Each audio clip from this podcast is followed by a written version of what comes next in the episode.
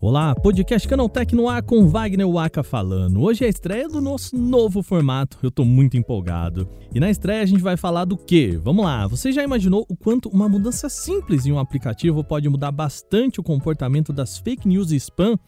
Pois é, eu converso hoje com Igor Almenara, nosso repórter que cobriu um novo teste do WhatsApp para reduzir o número de vezes que uma mensagem pode ser compartilhada na plataforma. O que isso vai ajudar? Será que muda alguma coisa? Bom, é isso que a gente vai discutir com ele. E o nosso programa também traz uma denúncia da agência pública sobre o iFood. O aplicativo teria pago agências de publicidade para criar perfis falsos e implantar pessoas em manifestações para minar pautas contra o iFood. O nosso último tema também segue nessa mesma linha, tá? A Meta, empresa mãe do Facebook, teria tentado criar tendências nocivas contra o TikTok. Tudo para minar a credibilidade do concorrente. Bom, essas são as notícias de hoje. Começa agora o nosso podcast Canaltech com as notícias que você precisa saber para começar o seu dia.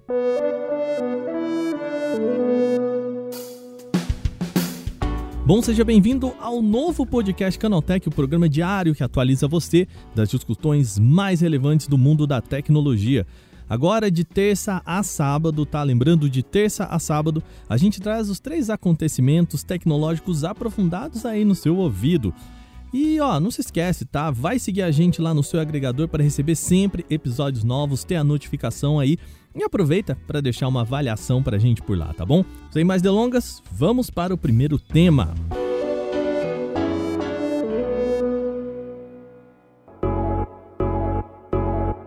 Bom, vamos para a primeira notícia do nosso programa. WhatsApp, junto do Telegram, é um dos aplicativos de mensagem nos quais há maior distribuição de notícias falsas. A Meta tem trabalhado para mudar esse cenário, dificultando que uma mensagem falsa seja espalhada e uma nova restrição de mensagens pode vir por aí. É por isso que agora a gente vai bater um papo com Igor Almenara, nosso repórter do Canaltech, que tem mais informações sobre essa possível restrição. Almenara, primeiro seja bem-vindo, querido. Ah, bom dia, bom dia pessoal, bom dia Waka. Bom dia, bom dia, querido. Vamos lá, o que, que você viu aí? O que, que pode mudar no WhatsApp? A gente sabe que a disseminação de notícias falsas, disseminação também de spams, né?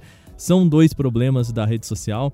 Que, que vem por aí que a gente pode esperar? O que, que, tá, que, que você apurou por aí? Então, é, de algumas semanas para cá, o WhatsApp tem experimentado restringir ainda mais a quantidade de vezes que você pode encaminhar a mensagem para outras pessoas. É, na semana passada, ele implementou essa limitação nova no aplicativo para Android e hoje ele, a empresa implementou isso para iOS. Você não vai conseguir enviar encaminhar a mesma mensagem para mais de um chat ao mesmo tempo. Tá. Você, ou seja, uma mensagem que você encaminhou para alguém, né? Você encaminhou um, um, meme ou uma notícia, um áudio uhum. para algum colega, algum parente ou algum grupo inteiro. É, as pessoas que receberem essa mensagem, elas não vão poder encaminhar essa mesma mensagem para vários chats ao mesmo tempo.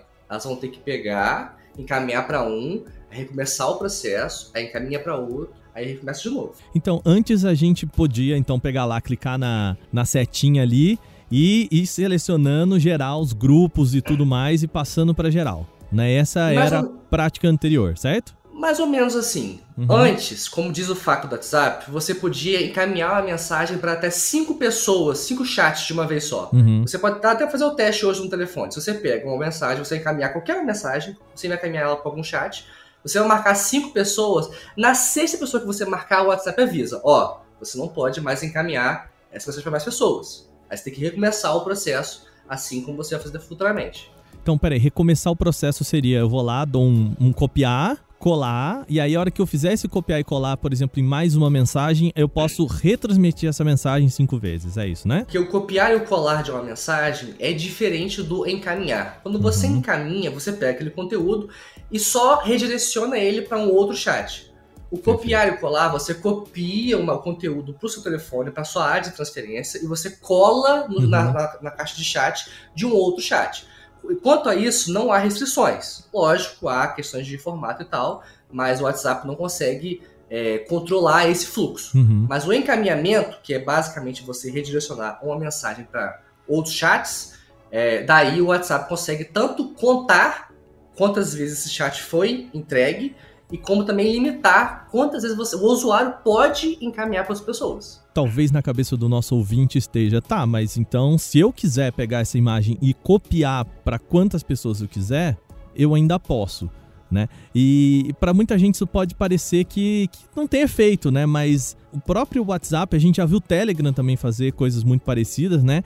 Isso de fato ajuda a, a segurar a disseminação de spams e tudo mais, porque cria mais uma barreira, né? Sim, você, o fato de você adicionar mais, mais etapas para o mesmo processo, você torna o processo mais complexo. Então, em questão de contas automatizadas, por exemplo, com os bots que hum. estão aí disseminando fake news por grupo e por todo canto aí.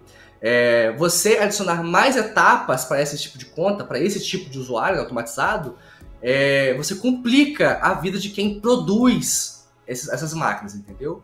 Então, querendo ou não, você limitar o encaminhamento já torna a vida de quem vende essas contas, de quem opera essas contas, bem mais complicada. E bom ponto que você citou, né? A gente não está falando só de pessoas ali ativamente fazendo essa transmissão, mas também bots, né? E o bot, ele de certa forma, ele não é programado para copiar e colar, ele é programado para fazer essa, né, o encaminhamento e aí a gente acaba tendo a redução, pelo menos com os bots também, né? Não só fake news, né? Mas a gente também tem o problema de spams, golpes, que são muitos também. Quem aqui, a gente brinca até no Canaltech, já falamos aqui no podcast, quem aqui não recebeu uma oferta de emprego de meio período para trabalhar na Amazon, que a gente sabe também, descrevemos aqui esse golpe, né? Então, também ajudaria a conter esse tipo de coisa, né? Certamente, certamente. A ideia é que você, você encaminhar mensagens é muito mais fácil de copiar e colar. Uhum. Uma vez que você torna o encaminhamento mais, mais restrito, você dificulta spam, dificulta disparo em massa, dificulta até aquele parente chato que te manda meme o tempo inteiro, entendeu? Esse tipo de coisa.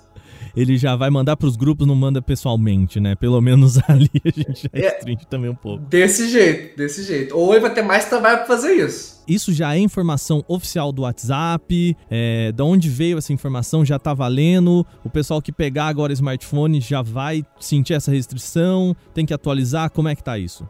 Então, como eu falei, é, essa mudança começou a ser implementada na semana passada no Android, hoje foi para iOS. Só que é só do WhatsApp Beta, que é a versão de teste do mensageiro, que tem vagas limitadas e tudo mais. Por enquanto, ninguém vai sentir limitação na hora de encaminhar mensagem. Você pode continuar encaminhando mensagens aí para até cinco pessoas por vez aí, sem problema nenhum. Mas é possível que futuramente a meta vá e implemente esse recurso de forma definitiva. Daí vai chegar com uma atualização para todo mundo. Sim, a gente vê que esse geralmente é o padrão deles, né? O WhatsApp Beta exatamente a proposta dele é exatamente ser esse teste da empresa para implementar recursos no aplicativo oficial para todo mundo, né? Então, assim, a gente não está falando que é oficial, que vai acontecer, mas a probabilidade é, é muito grande, né? É bem grande de fato. O lance é que a notícia é tão fresca que sequer o WhatsApp atualizou o FAQ, a página de suporte uhum. deles, com essa informação. Mas é bem provável que essa ideia vá para frente, embora limite o mensageiro de alguma forma, né? Porque você não vai conseguir encaminhar mensagens para todo mundo como fazia antes. Mas é males que para bem, não é mesmo? Então ela vai eventualmente colocar isso, bem provável. Almenara, obrigado pelas informações. Espero que chegue esse recurso em breve pra gente, até porque a gente sabe que redes sociais, principalmente em momentos de eleição, precisam de talvez um olhar um pouco diferente, né? E lembrando, a matéria tá lá no nosso site, se você quiser acompanhar na íntegra com os prints e tudo mais, a reportagem do, do Almenara, tem link aqui no post. Valeu, querido. Um beijo.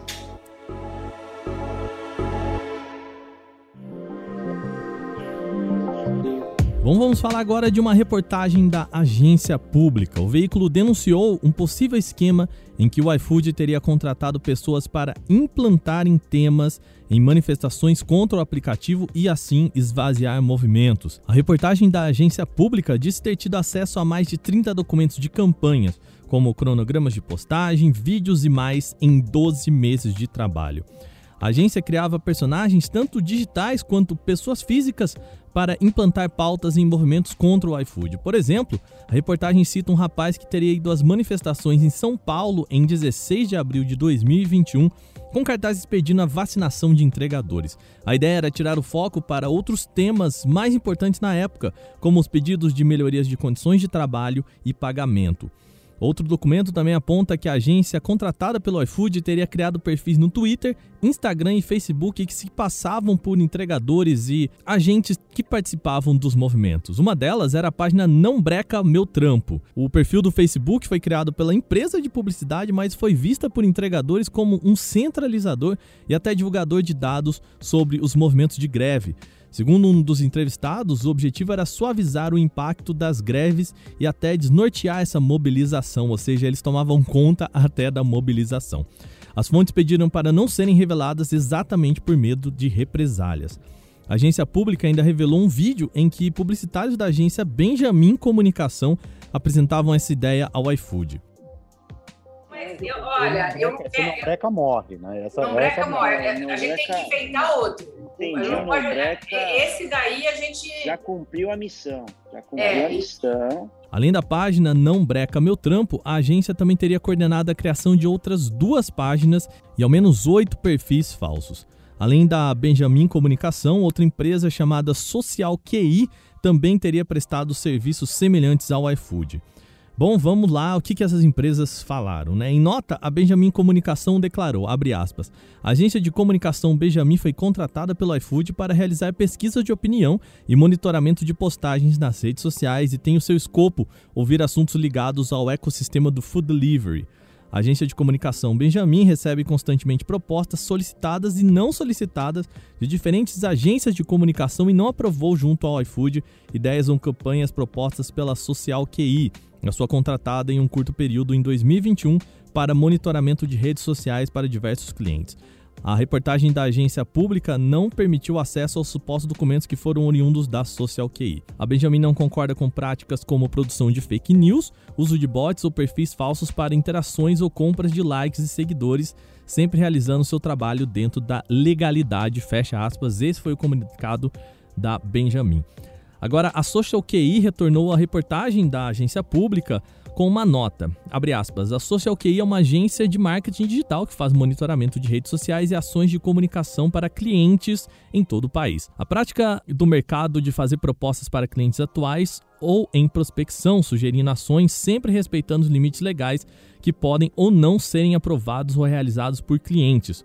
Como a reportagem não disponibilizou acesso requisitado aos materiais mencionados, não podemos sequer verificar a sua autenticidade muito menos tecer comentários sobre seu suposto teor. No desenvolvimento de nossos negócios, realizamos diversos trabalhos em parceria com a Benjamin, inclusive propondo possíveis ações de comunicação para seus clientes. Nesse contexto, fomos contratados pela Benjamin em 2021 para realizar monitoramento de redes sociais sobre o mercado de entrega de refeições no Brasil e apresentamos propostas de trabalho que não necessariamente foram aprovadas pela agência. Baseado apenas pelas perguntas enviadas pela reportagem, supomos que a agência pública esteja fazendo referência a um possível possível proposta de trabalho que a Social QI sugeriu a Benjamin sobre a criação de um marco regulatório, a qual não foi aprovada pela agência e, portanto, não foi realizada. O iFood também enviou uma nota, abre aspas, respeito da solicitação da agência pública, o iFood informa que não teve acesso aos documentos mencionados e, portanto, não pode opinar sobre o conteúdo destes. A empresa recebe regularmente abordagem e propostas de campanhas de diversas agências de comunicação,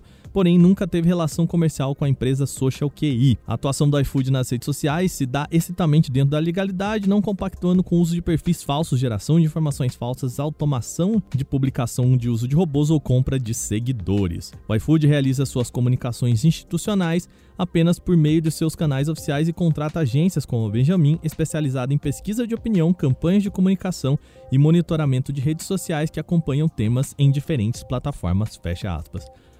Depois dessa longa citação das empresas, a gente recomenda que você leia a reportagem da agência pública, ela é bem completa. O link está aqui na descrição do nosso podcast.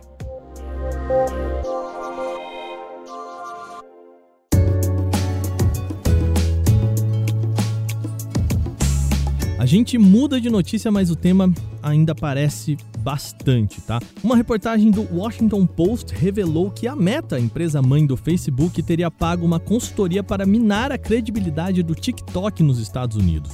Segundo a reportagem do Washington Post, a empresa consultada foi a Target Victory, a qual teria escrito artigos de opinião e enviado cartas a editores de veículos do país com histórias negativas sobre o TikTok.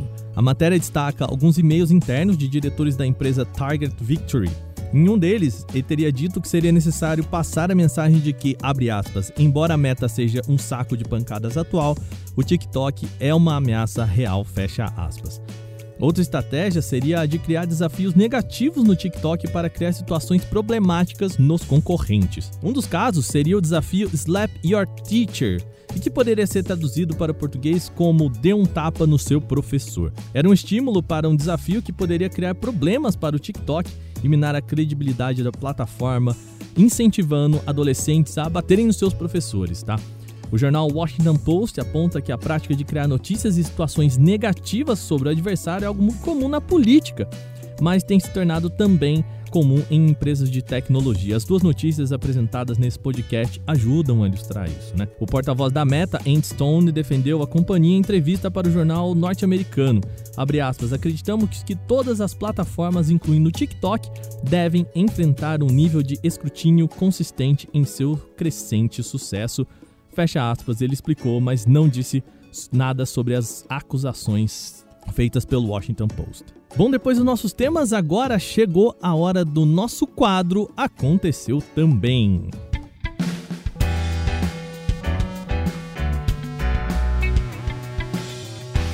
Bom, seja bem-vindo ao quadro Aconteceu Também, com outras notícias menores sobre o universo da tecnologia para você começar o seu dia. Um headset da Razer salvou a vida de um usuário ao parar uma bala perdida.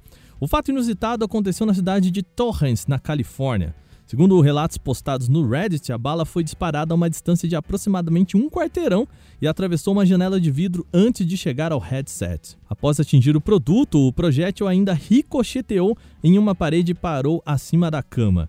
A história parece bastante mirabolante, mas foi comprovada por meio de diversas fotos postadas no Reddit. O mais legal é que a Razer entrou em contato para oferecer uma reposição do headset danificado mas o produto foi recusado, já que o usuário queria apenas agradecer a empresa e não tinha nenhuma intenção em acionar a garantia. Afinal, o fone salvou a vida do rapaz.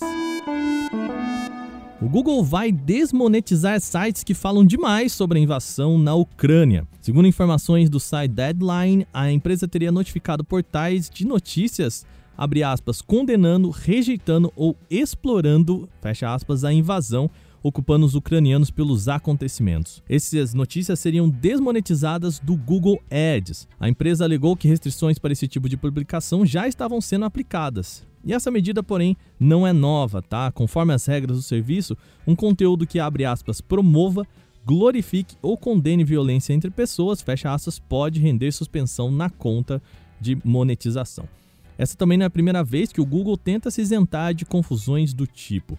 A empresa já desincentivou publicações de veículos jornalísticos considerados como extrema-direita no espectro político, como foi o caso do Zero Edge. O portal não poderia mais lucrar por anúncios vinculados ao Google Ads.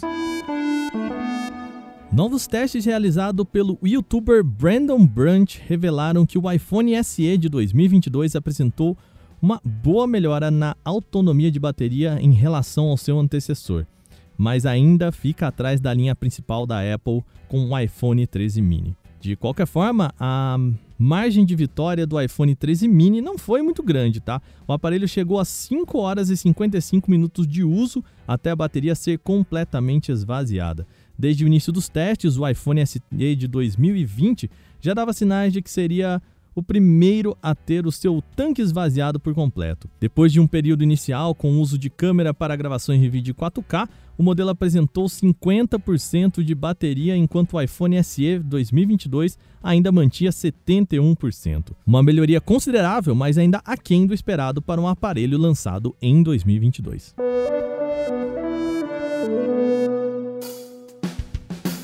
Bom, e com essa notícia, o nosso podcast Canaltech de hoje vai chegando ao fim. Lembre-se de seguir a gente e deixar uma avaliação no seu agregador de podcast se você usa um. Sempre bom lembrar também que os dias de publicação do programa mudaram, então agora terça a sábado a gente tem um episódio novo logo de manhã às 7 horas para acompanhar o seu café da manhã para começar o seu dia com o que você precisa saber sobre o universo da tecnologia, tá bom?